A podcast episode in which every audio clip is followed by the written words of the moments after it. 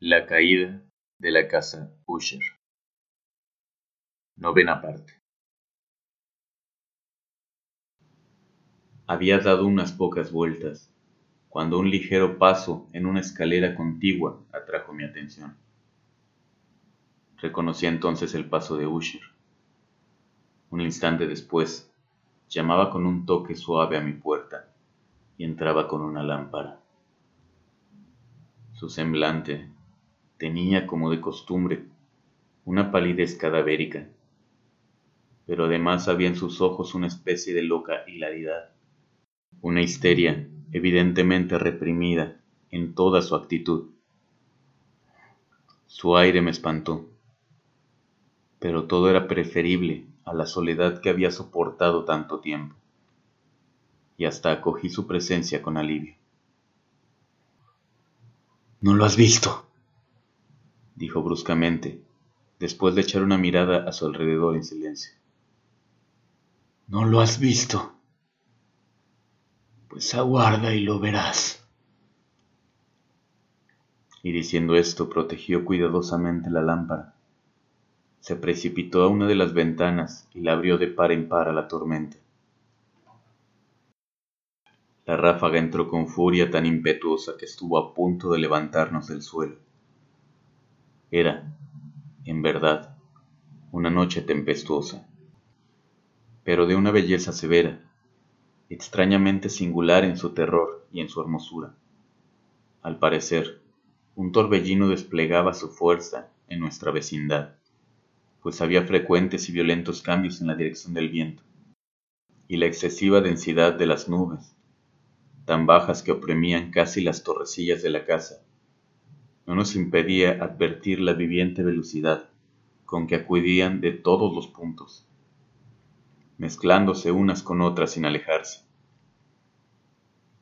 Digo que aún su excesiva densidad no nos impedía advertirlo, y sin embargo, no nos llegaba ni un atisbo de la luna o de las estrellas, ni se veía el brillo de un relámpago.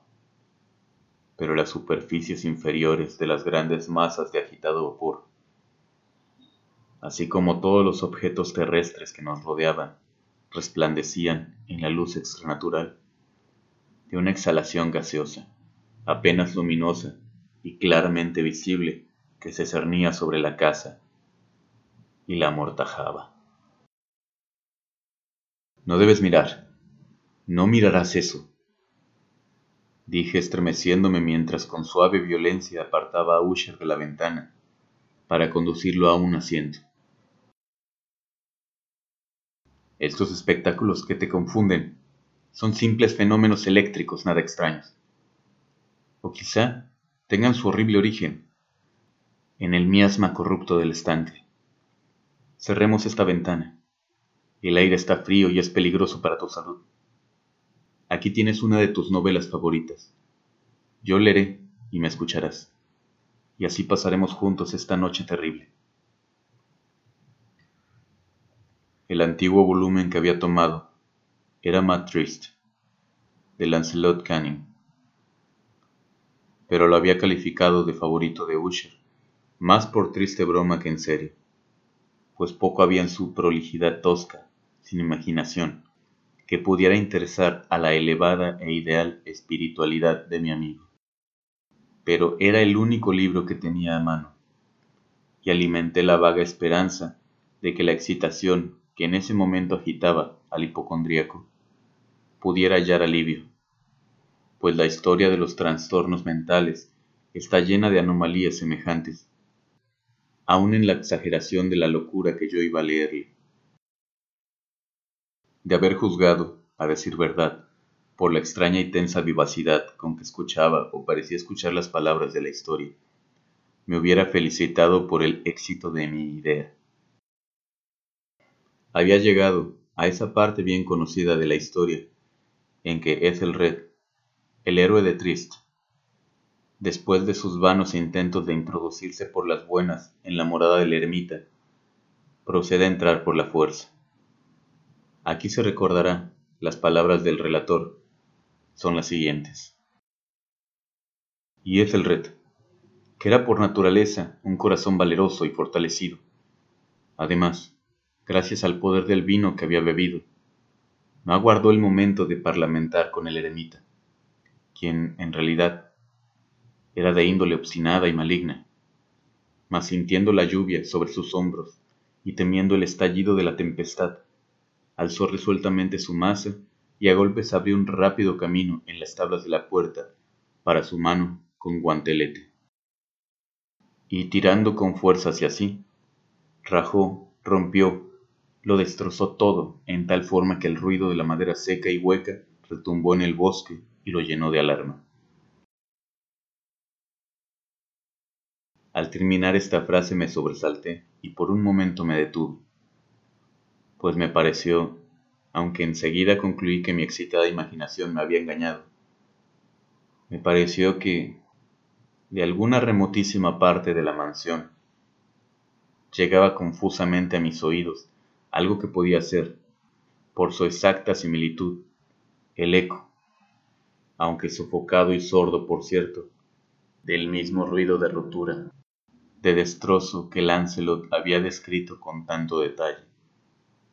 Fue, sin duda alguna, la coincidencia lo que atrajo mi atención, pues, entre el crujir de los bastidores de las ventanas y los mezclados ruidos habituales de la tormenta creciente, el sonido en sí mismo nada tenía, a buen seguro, que pudiera interesarme o distraerme.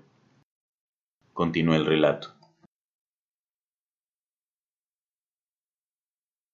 Pero el buen campeón, Ethelred, pasó la puerta y quedó muy furioso y sorprendido al no percibir señales del maligno eremita, y encontrar en cambio un dragón prodigioso cubierto de escamas, con lengua de fuego, sentado en guardia delante de un palacio de oro con piso de plata, y del muro colgaba un escudo de bronce reluciente con esta leyenda.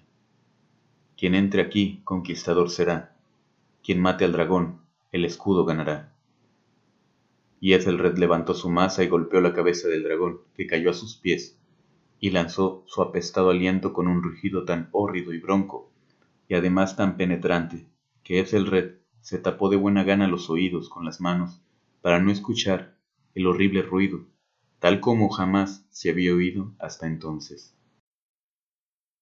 Aquí me detuve otra vez bruscamente, y ahora con un sentimiento de violento asombro pues no podía dudar de que en esta oportunidad había escuchado realmente, aunque me resulta imposible decir en qué dirección procedía, un grito insólito, un grito chirreante, sofocado y aparentemente lejano, pero áspero, prolongado, la exacta réplica de lo que mi imaginación atribuyera al extranatural alarido del dragón tal como lo describía el novelista.